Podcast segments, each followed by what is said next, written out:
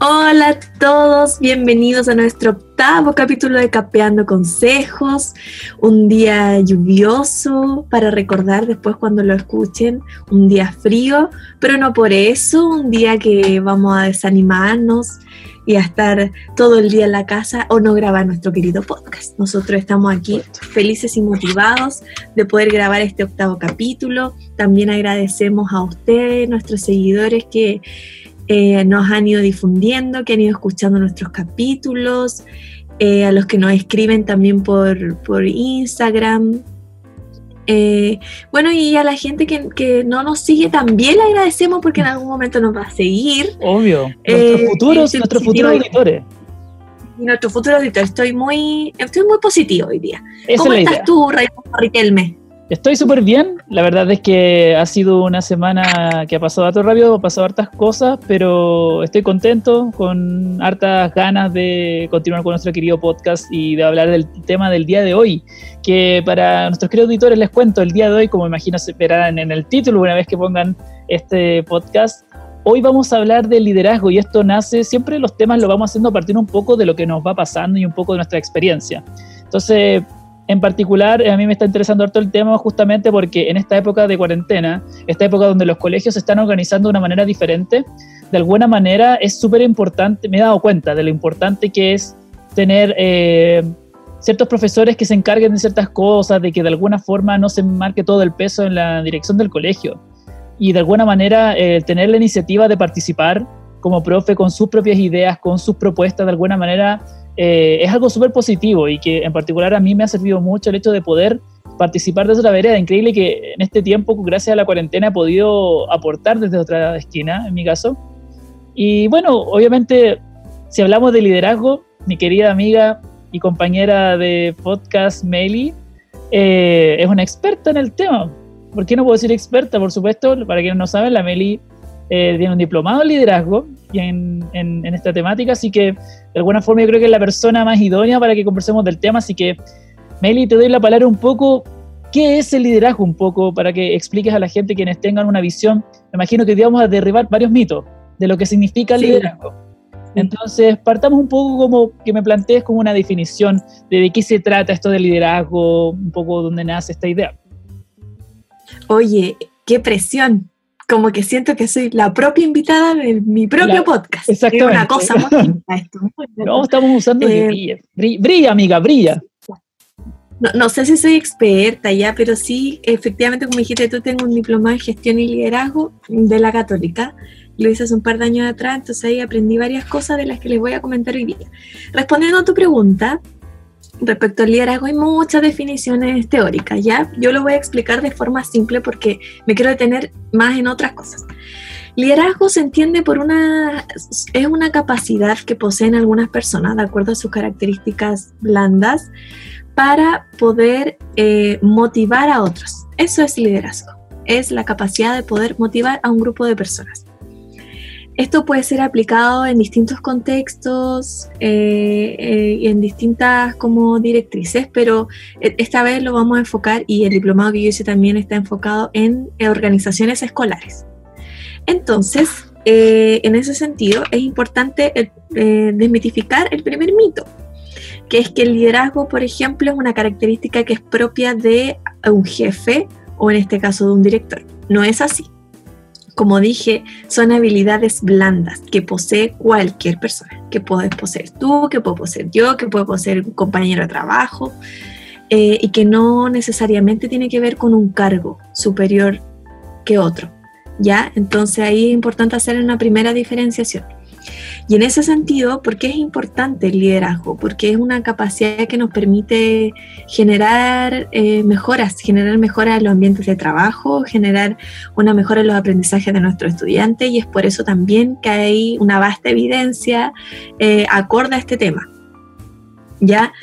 Eso es lo primero. Bueno, eh, se estudia desde este enfoque, desde el enfoque de que puede efectivamente mejorar eh, resultados de aprendizaje de nuestros estudiantes y también generar un mejor clima laboral.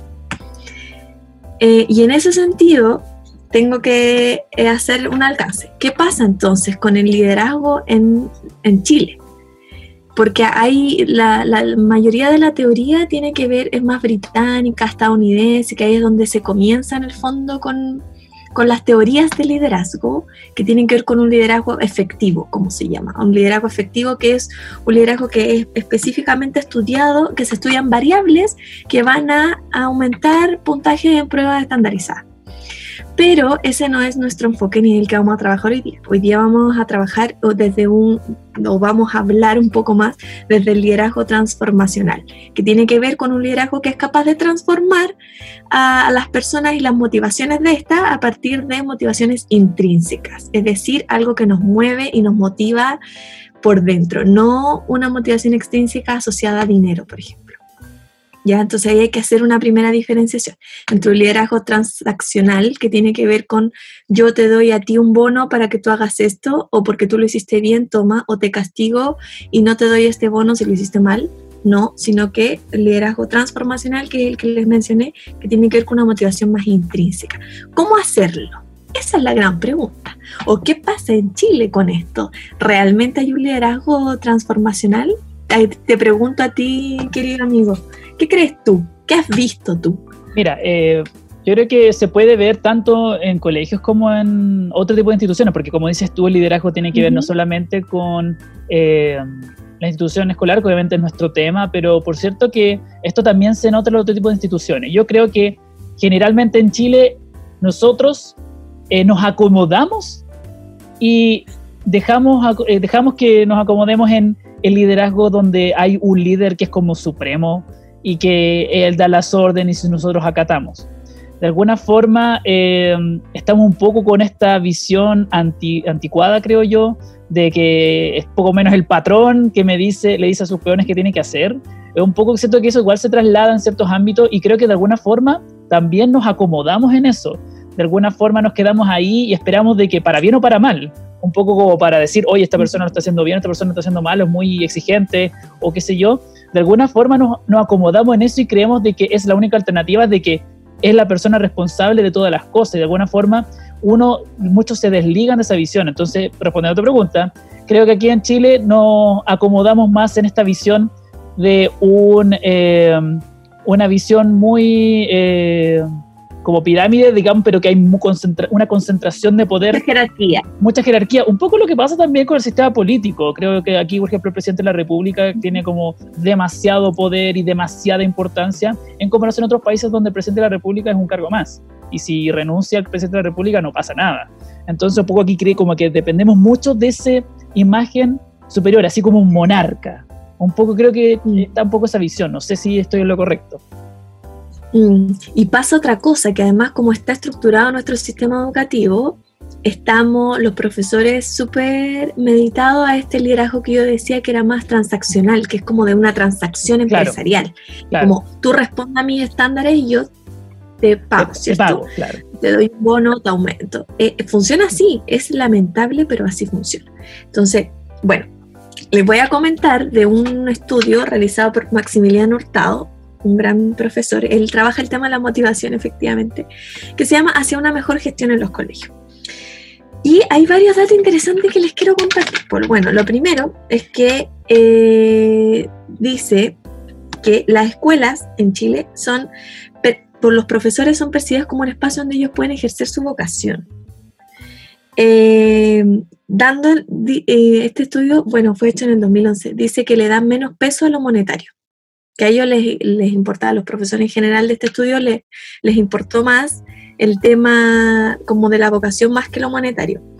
Entonces, y muchos perciben que el director de la escuela es de buen trato, pero no tiene una opinión positiva de acuerdo a su director en cuanto a la gestión. Es decir, los profesores en Chile consideran que su director es simpático, es amable, pero no es bueno gestionando el colegio. ¿Qué piensas tú de esa afirmación, amiguito?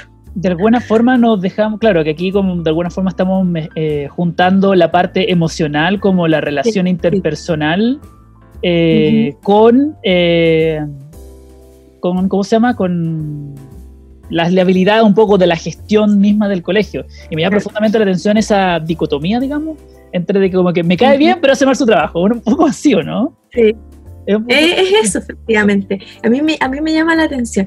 Bueno, y los profesores de los colegios municipales estudiados perciben que la capacidad del director al influir en el mismo es menor. O sea, que ellos atribuyen que los directores de escuelas municipales no tienen mucha incidencia en las decisiones. Y eso también yo creo que tiene que ver con, insisto, la forma en cómo se ha estructurado nuestro sistema educativo. Que dependan del municipio, no tanto de, lo que ellos quieran hacer, sino que desde lo que les, cuánto les permiten. Un aspecto importante del liderazgo es el tema de la confianza. Es una, es una de las cosas cuando uno estudia liderazgo, estudia la confianza, la motivación, el reconocimiento, etc. ¿Qué pasa con la confianza? La confianza está relacionada a la integridad, es decir, a valores. ¿Ya? Entonces, eh, la confianza en la cultura escolar chilena tiene su base exclusivamente en lo afectivo. Eso quiere decir que, como tú decías eh, antes bien, acá los profesores dicen, bueno, sí es simpático y, el director además, si a tú le agradas, va a tener un buen, una buena relación con él. Aún así tú seas irresponsable, no hagas tu pega, llegues tarde, faltes mucho. Si te llevas bien con él, todo va a andar bien. Eso finalmente es lo que debe el estudio, que es algo que a mí me hace demasiado sentido porque yo lo he visto en mi experiencia. Un poco y he trabajado en varias partes. Entonces, clásica de espinita y con el lustrín ahí. Exactamente. Entonces, ¿qué es, lo que, ¿qué es lo que descubrieron? Que entonces si hay, si hay como afecto, entonces hay confianza. No es, no es una confianza basada en características que tengan que ver como laboral, estrictamente laborales. En lo profesional. En lo profesional, exactamente. Entonces, la confianza entre el docente y director no se, no se distingue lo racional de lo afectivo.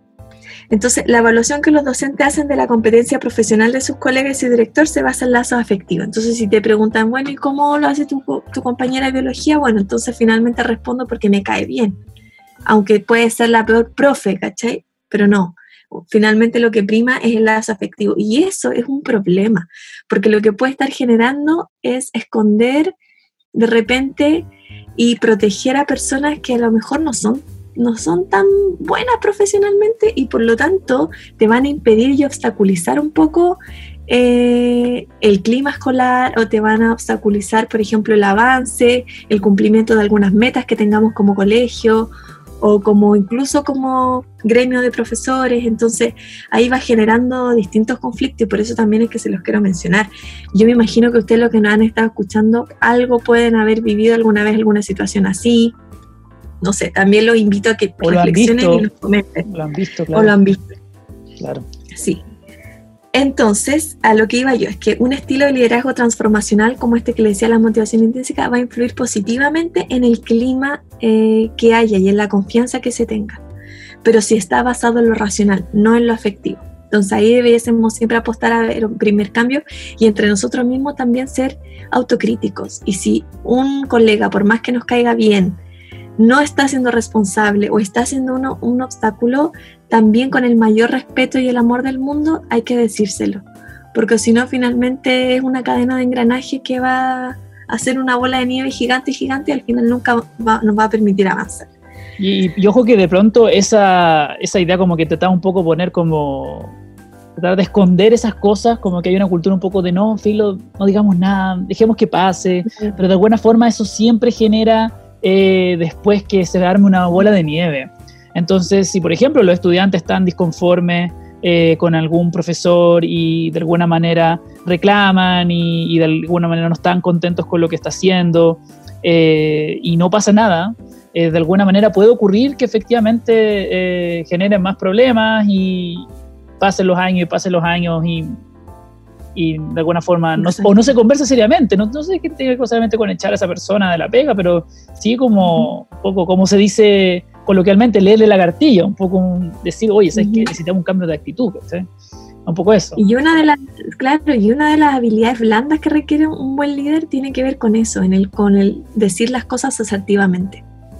Es muy importante porque no siempre te toca decir cosas buenas. Y ojo, que acá no estamos hablando, insisto, solo de directores, estamos hablando de nosotros, también muchos de nosotros que queremos desarrollar habilidades de liderazgo o que encontramos compañeros que las tienen, debiesen también apostarse a esto.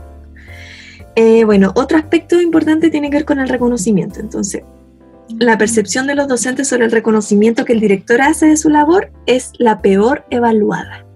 Es decir, que los docentes consideran que no se reconoce su labor.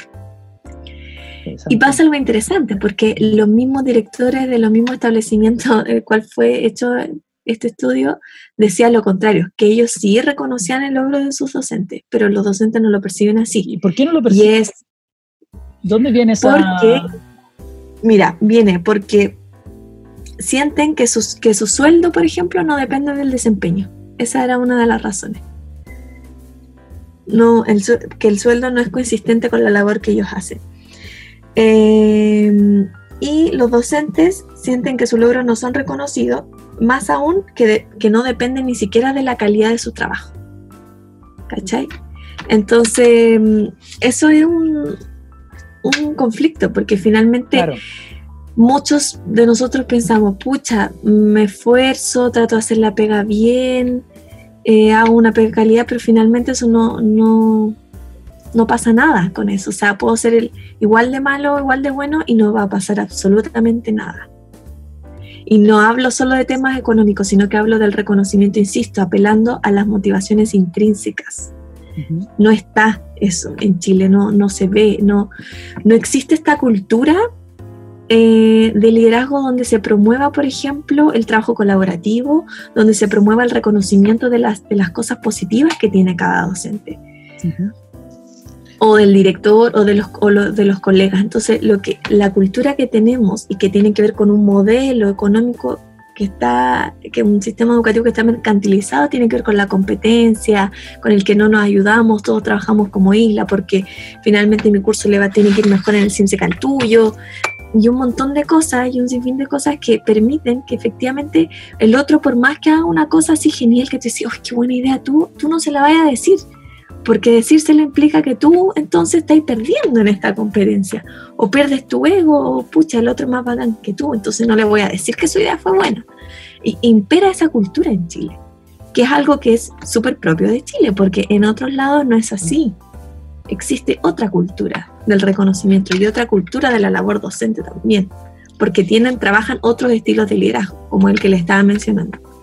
Meli, eh, a propósito del tema de colaborativo, del reconocer en el, en el otro, en el compañero, no hablemos de, la, del reconocimiento de, la dictora o, o, de la jefa UTP o el equipo directivo, sino también el reconocimiento de los mismos colegas. Eh, me acuerdo del caso emblemático del sistema japonés.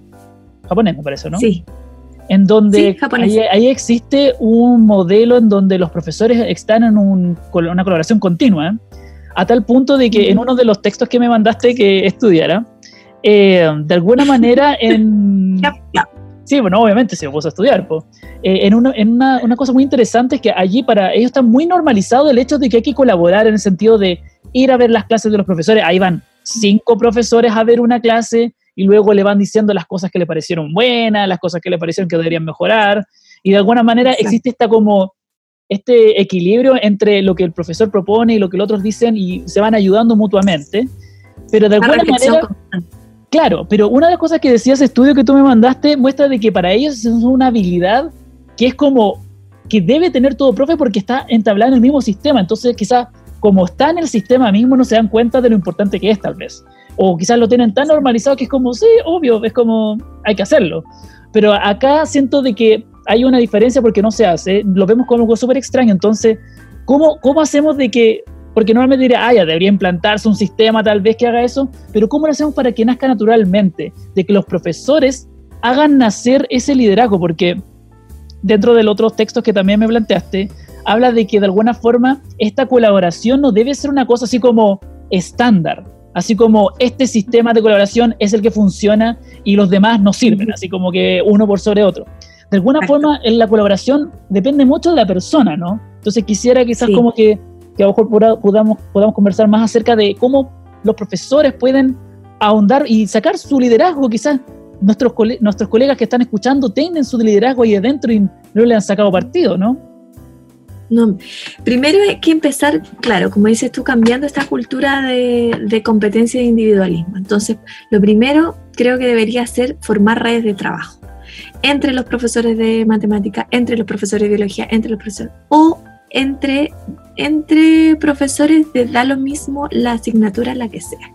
Podemos hacer un proyecto donde todas las asignaturas trabajemos en base a un tema, por ejemplo, tópico, y, entre todos aportamos con ella y entre todos hacemos el proyecto y todos evaluamos áreas distintas. Porque, por ejemplo, podemos ver, no sé, el tema de, eh, bueno, que yo trabajo con los más chicos, supongo, ya, los dinosaurios. Y con los dinosaurios tú puedes trabajar matemática, lenguaje, historia, ciencia. Es cosa de, echar a volar también un poco la, la creatividad, salir de nuestra zona de confort y confiar. La confianza es una cosa muy importante para el reconocimiento. Antes de reconocer algo, primero tengo que confiar. Si yo no confío en las habilidades que tiene mi partner, difícilmente voy a reconocer lo que haga o no haga bien. Entonces voy a, tengo que también hacer un ejercicio de confianza en que el otro ya puede hacerlo, se va a hacer cargo y va a resultar algo genial. Y después de eso, después de hacer estas redes y de acostumbrarnos a trabajar en equipo, eh, yo creo que va a empezar de a poco a, generar un cambio en esto de, oye, qué bien, qué buena idea, ¿sabéis qué? Lo voy a implementar. O, em, ¿sabéis que tengo este material que te puede servir? ¿Sabes qué? Encontré algo que tú dijiste que estabas viendo, mira, tal vez te ayude. O encontré un video, encontré una película que trata sobre este tema, por ejemplo, y así va generando de a poco. Lo que te dice la teoría del liderazgo es que siempre eso sí tiene que haber un líder como más arriba que organiza todo esto, porque finalmente un buen líder lo que va a hacer es reconocer todas las habilidades y cosas positivas que tiene su equipo, porque un buen líder conoce a su equipo, se da el tiempo de pasar Em, efectivamente un tiempo no laboral con esas personas. Es decir, no solo que te va a llamar a la oficina para entregarte algo importante, sino que para conversar, para saber un poco más de ti, porque te conoce y ve, mira, Raimundo tiene habilidades en esto, entonces Raimundo necesito que tú te encargues de tal cosa. Por ejemplo, tú que eres más tecnológico, que te encargues de, no sé, enseñarles la plataforma Zoom a todos tus colegas. Ya, Melissa, necesito que tú, como eres buena, no sé, supongamos que soy buena en, no sé, motivar a la gente ya. Entonces tú que eres buena motivando a la gente, entonces mira, te, va a hacer un, qué sé yo, una capacitación, algo, un coaching, no sé, con, con, una vez a la semana donde, no sé, van a plantearse metas, qué sé yo. Tú que eres buena, no sé qué, y delegar también las funciones. Y eso va a permitir que cada, cada docente también se sienta reconocido, se sienta confiado. Oh, están confiando en mí, me están delegando esto a mí. O sea, cree que soy capaz de hacerlo. Y por supuesto que eres capaz de hacerlo. Todos nosotros, profes, somos capaces de muchas cosas. Entonces, eh, tiene que ver un poco con las dos, como cómo somos nosotros buenos líderes, reconocemos la capacidad de nuestros compañeros, nuestros colegas y hacemos un trabajo más colaborativo, pero también con, con un líder que, que, nos ayuda en el fondo a organizar esto de otra manera. Claro, o sea, de alguna forma, como lo que dices tú, eh, existe como de alguna manera distintos liderazgos como presentes en las distintas capacidades de las personas. Entonces, si alguien es bueno en cierta, en cierta temática, le va a ser muy fácil llevar ese liderazgo, no va a ser algo impuesto, así como una, un peso, así como, pucha, a mí ni me gusta este tema y me hacen trabajar en esto. Entonces, si hace sentido y algo que a uno le gusta y algo que uno puede hacerlo con ganas, de alguna forma también uno se hace como una especie de, de referente en el tema dentro del colegio y de alguna manera eh, eso le da una red y una fuerza al colegio que es distinto si todo se encierra en una sola persona. Y es mucho trabajo al mismo tiempo. Creo que eh, centrarlo así también creo que es muy demandante, ¿no lo crees, amiguita? Es, es, es, importante saber delegar, pero también, eh, insisto, va a la motivación intrínseca, un liderazgo de tipo más transformacional. Bueno, en la escuela chilena lo que pasaba era que los docentes tenían mayor compromiso con su labor propia, individual, que con la del establecimiento. Entonces, finalmente tenemos establecimientos que funcionan como, bueno, está por un lado el director, está el proyecto educativo por ahí arriba, que a veces nadie conoce, y están entonces todos los profesores trabajando como isla. Eso es lo que ocurre finalmente. ¿Y qué es lo que yo creo debiese cambiar para hacer las cosas eh, un poco mejor, siento yo, mejor para los profesores, mejor para nuestros estudiantes, porque en la medida en que todos nos sacamos partido y todos nos sacamos provecho de nuestras habilidades, por supuesto que van a haber gente más confiada en su, en su propio trabajo, va a haber gente más motivada y eso va a generar un, es un efecto dominó. Finalmente después va a rebotar a nuestro estudiante y nuestros estudiantes van a ver profesores más contentos, más motivados, que, que sienten confiados de su trabajo, que no están dudando, que, porque además en Chile está esta cultura de que la sobrevaluación. Entonces siempre hay que exigirle más y más a los docentes y finalmente eso obviamente se, se nota, uno lo, lo palpa, uno lo transmite sin quererlo también. Y eso te genera inseguridad y esa inseguridad por supuesto que se nota al momento de hacer clase. Entonces, ¿qué podemos hacer en lo concreto? Primero, eh, definir, definir siempre uno como profesor también es líder porque si sobre, no necesariamente si eres profesor jefe, pero eres líder de una asignatura. Entonces, ¿qué es, lo, es lo que tiene que hacer uno como para desarrollar su habilidad de liderazgo? Primero, siempre tener metas y objetivos. Fijarse una meta y un objetivo puede ser a corto plazo, mediano plazo, largo plazo. Depende, puede ser eh, una meta a corto plazo si quieres en un mes para una unidad particular o quieres una meta un poco más transversal. Si eres profesor jefe, tienes que tener metas y objetivos para tu curso porque no puede ser que vamos siempre sobre la marcha, o sea, tiene que haber algo por, lo que trabajar. Muy importante. Para eso es importante entonces motivar a nuestros estudiantes, motivar a, los profesores que también trabajan con tu curso y comunicarnos. Comunicarse es importante. Un buen líder sabe comunicarse. No se guarda las cosas, sino que las comunica. Oye, ¿sabes qué? Quiero que este año, este curso, pucha, eh, sea más motivado, que le vaya mejor, que venga más a clase porque falta mucho. Entonces, ¿cómo lo hacemos? Y hacer una red de apoyo entre todos. Mira, a ti se te ocurrió esto, a ti esto, otro. Ya, hagamos un mural de reconocimiento para los cabros. No sé. Hagamos un festival, hagamos una radio en los recreos. No sé. Ese tipo de cosas hay que comunicarlas y establecerlas como un objetivo. Eso. Eh, y eso que sea compartido. ¿Qué más? Em, mm, mm, mm. coordinar bueno, coordinar el currículum, que es algo que también tiene que ver un poco con estas metas, cómo yo voy a coordinar el currículum, porque acá no se trata de tener una receta mágica que va a funcionar en todos los establecimientos. Cada establecimiento, cada curso es una realidad distinta. Entonces lo que funciona en tu colegio probablemente no va a funcionar en el mío, y tampoco en el de mi colega y en el del otro colega. Entonces es importante también saber leer el contexto y ver cómo podemos ir adecuando las motivaciones, cómo podemos ir motivando las expectativas, cómo podemos ir adecuando también el currículum. Observar las clases. Ese es un ejercicio que lo hacen en Japón, efectivamente, y que es súper positivo. Pero pero insisto, mirar, observar no desde la crítica, sino que desde lo desde el, oye, qué bien lo hace Raimundo es muy, muy muy motivador para empezar sus clases. Em, y también la reflexión tiene que ir compartida, como Ray, ¿cómo, ¿cómo te sentiste tú en la clase? ¿Crees, ¿Qué crees tú que podría mejorar? Y no llegar y decir, ¿sabes qué? Yo encuentro que súper buena la motivación, pero encuentro que al final, el cierre, no sé, el desarrollo de la clase, yo siento que nadie te estaba poniendo atención, en verdad lo hiciste mal, como que obviamente eso va a generar una recepción negativa. Claro, y de alguna manera, como que si te va a ver eh, un jefe, de alguna manera pasa muy naturalmente. De hecho, cuando me han ido a ver eh, mis jefes a, mi clase, los chicos, como saben que están viendo tu clase, adoptan una actitud diferente. Entonces, de alguna manera, eh, yo a veces digo, no, pero actúen, naturalmente, o sea, como que trato pórtense igual que siempre, o sea, no hay ningún drama. Y tampoco estén callados más de la costumbre. Y de alguna manera eh, existe este miedo de como, oh, me va a criticar, va a ver esto, va a ver lo otro. Eh, y de alguna manera uno es súper, mucho más cuidadoso de lo que está diciendo y un poco deja de ser uno. Entonces, de alguna manera, porque está ese temor de que, pucha, va a criticarme de tal forma. Entonces, si ve que ese líder de alguna forma te va a acompañar incluso eh, y te va a dar como un acompañamiento como constructivo en vez de destructivo, claramente tú vas a estar tranquilo y vas a recibir con mayor eh, ganas eso y vas a tener mucha más atención y, y, efectivamente vas a mejorar. Exacto. Por eso, porque hay que cambiar el switch, dejar de destruir y construir, empezar a construir y a reconocer y a confiar también en los otros, en el trabajo, eh, bueno, observar las clases, reunirse con otros docentes, lo que le decía. Entonces, comencemos por hacer grupos de trabajo de los profes de matemáticas. Después, a lo mejor, podemos juntarnos con los profes de física y ver qué hacemos en conjunto. Después, juntarnos con los profes de filosofía.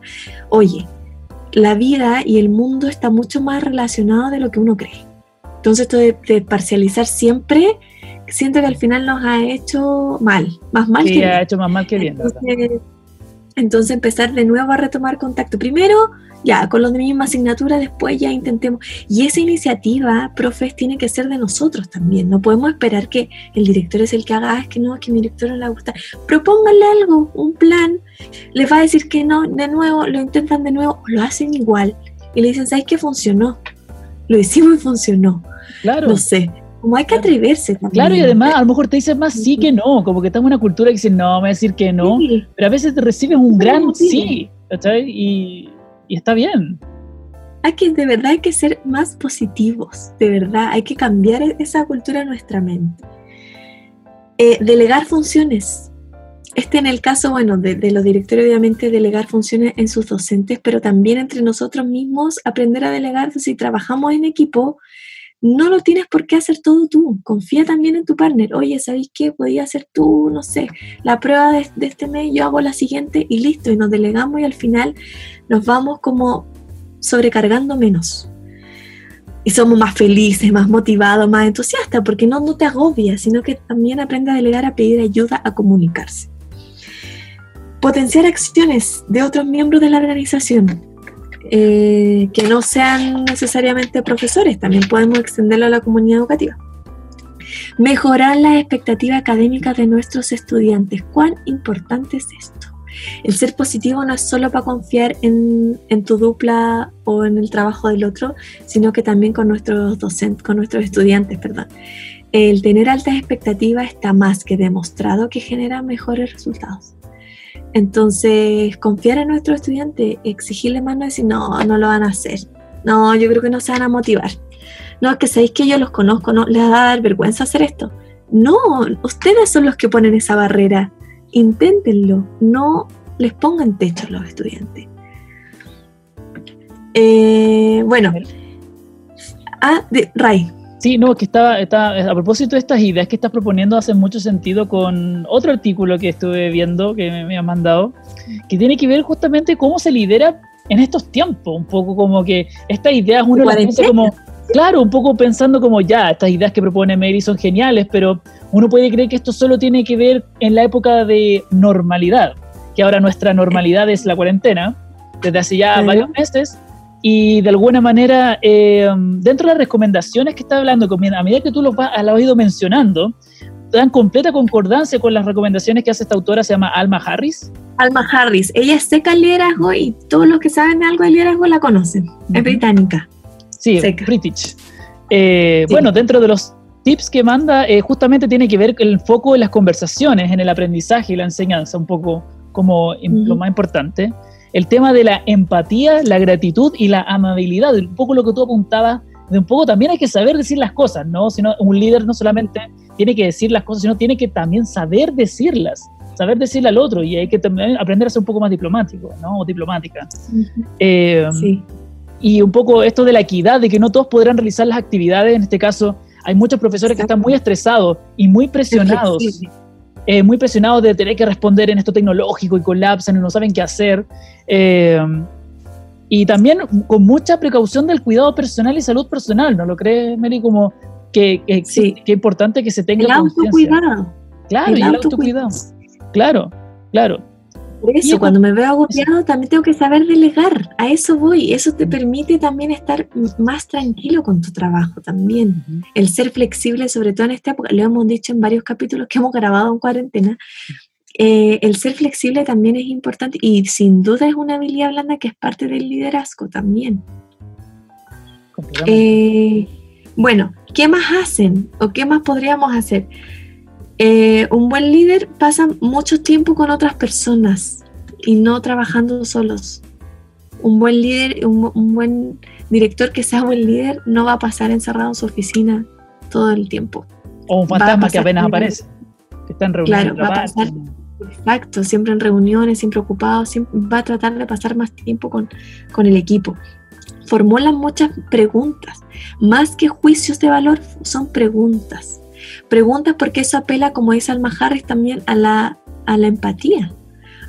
¿cómo, ¿Cómo te sentiste tú? ¿Qué, ¿Cómo crees que podemos mejorar? ¿Te fijas? Hay una diferencia. Es una pregunta, no es una crítica.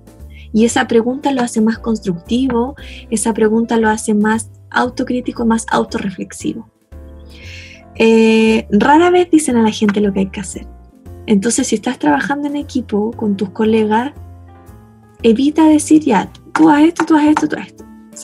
sí, está bien, hay que decirlo, pero también tratar de que sea más armonioso, como no ser tan autoritario, sino que decir, mira, a ti como te sale más fácil esto la tecnología, ¿te tinca a ti encargarte de esto? No sé, Ray, ¿sabes que había estado pensando en que como tú igual eres pulento en esto, ¿por qué no te dedicas a hacer esto? No sé, ¿ves que es distinto decirlo así que decir, ya, tú me vas a traer para la otra semana esto, esto y esto? ¿Te das cuenta? Entonces, primero lo que hice fue reconocer algo que es muy positivo, que yo me doy cuenta que tú tienes, y después, finalmente, igual te digo que hay que hacer algo, pero te lo digo de una forma en la que tú te sientes reconocido, confiado, y yo sé que raramente me va a decir que no porque te lo planteé de una forma en la que traté de motivarte también a hacerlo. de alguna forma te dice, oye, yo sé que tú, tú lo haces muy bien, así que hazlo, sigue haciéndolo. Exacto. Bueno, distribuir funciones, ya lo dije hasta el cansancio. Incluir metas, prioridades, es importante tener prioridades, como dice Alma, Alma Harris, también ver qué prioridades tenemos ahora en cuarentena para los cabros. ¿De verdad nuestra prioridad es que aprendan ecuaciones? Hay que también plantear, o sea, ser flexibles, ser más reflexivos, ver qué es lo que está pasando, cómo están respondiendo, si en verdad los cabros están apenas conectándose a una clase, apenas respondiendo al material que les mando, ¿de verdad voy a seguir hinchando en que aprenden ecuaciones? O que desarrollen mayor comprensión lectora y a lo mejor lo que necesitan es otra cosa. Entonces hay que establecer métodos de acuerdo al contexto, de acuerdo a nuestro grupo, de acuerdo a millones de cosas. Em, se apoyan en discusiones con otras personas. Cuando tengo un problema, no me agobio todo y me llevo yo todo el problema. Oye, ¿sabéis qué, Ray? Tengo esta cuestión, no sé qué hacer. Eso es un buen líder. También te demuestra que no es, no es nadie extraordinario ni es Superman, sino que, ¿cómo lo hago? También me apoyo en otros, tomo en consideración la opinión de los otros. Eh, hacen menos rígidas sus relaciones formales. Esto ya hemos aplicado un poco más a los directores, porque es como, hacer menos rígida la relación que yo tengo contigo, que tú eres como inferior en cargo, y no lo hago notar, te hago sentir como igual. Oye, Ray, ¿sabes qué? ¿Te querés tomar un café conmigo? Sé que tengo el siguiente problema y no sé cómo solucionarlo. Te cuentas una relación mucho más horizontal. Mucho más horizontal. Y, tenemos temor, tenemos temor, temor a esa, esa relación horizontal de alguna forma. Eh, me acuerdo, yo por ejemplo, tema, sí, sí, dale. Ah, dale, dale. No, que, no, que Estaba pensando en Maturana. Estaba pensando en Maturana. Eh, y él justamente habla de que la confianza es como la base de todo. Y yo encuentro que no solo aplica eso como a, la relación directora con profesor o director con profesor, sino también profesor-alumno. También hay un poco de eso también, de el temor a la horizontalidad.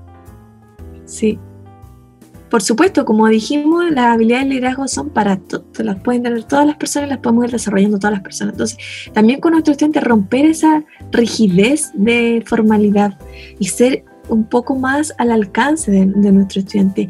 Oye, ¿sabéis qué? El otro día vi, jugué Fortnite, no sé, o ¿sabéis qué? Yo escucho la misma música que tú. Eso no va a hacer que pierdas el respeto, al contrario, va a hacer que ellos confíen mucho más en ti, generen un lazo afectivo mayor y va a generar mejoras, insisto, en la motivación de los mismos estudiantes y en sus aprendizajes también.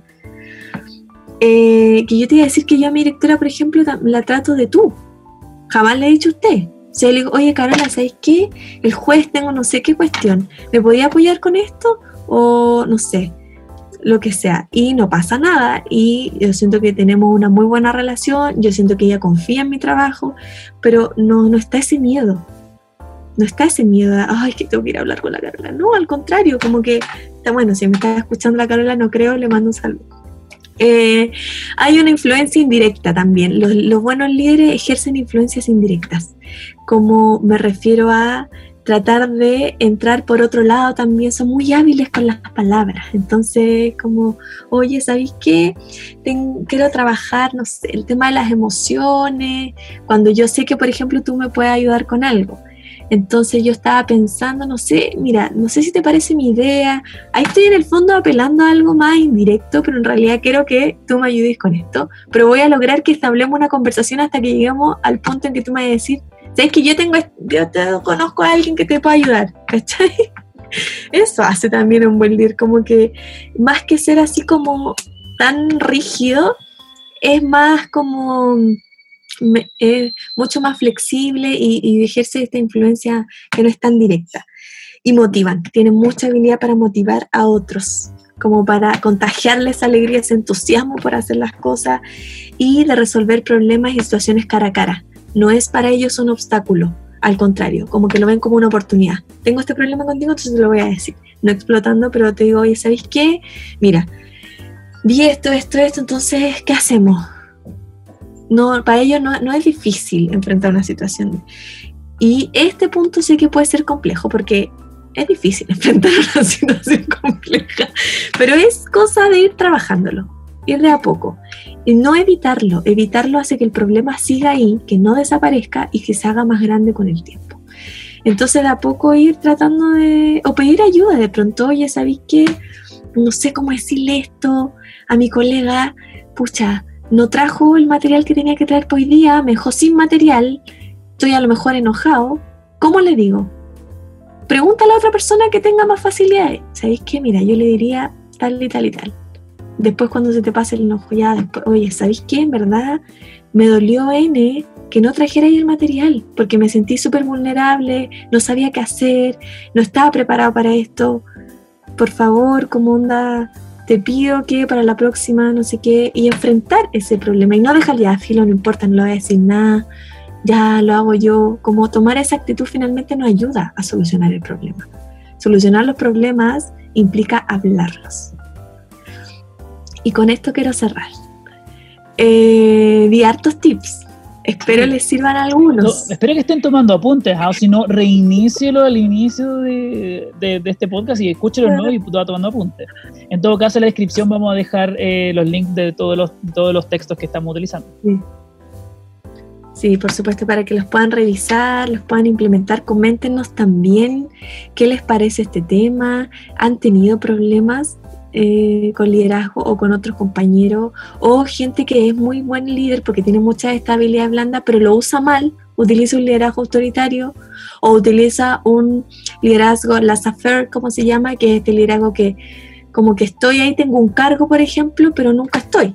Entonces no me hago cargo de nada, dejo que otros lo hagan por mí, si hay un problema no importa, yo no estoy, lo evado, como que, no sé, hay tantos casos. Cuéntenos su experiencia. ¿Usted cree como profesor que tiene experiencia de liderazgo donde lo ha visto?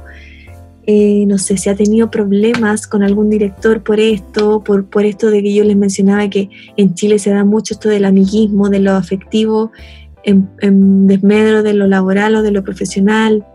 Cuéntenos su experiencia. Eso, queremos saber cómo lo viven ustedes también. Perfecto. Eh, ¿Alguna otra idea que para, cerrar? no, no, no, perfecto. Un poco como para, para cerrar eh, la idea de que obviamente aquí todos estos son tips de muchas ideas que por supuesto que se pueden trabajar de manera en conjunto, pero no pierdan la oportunidad de ustedes dar pequeños pasos.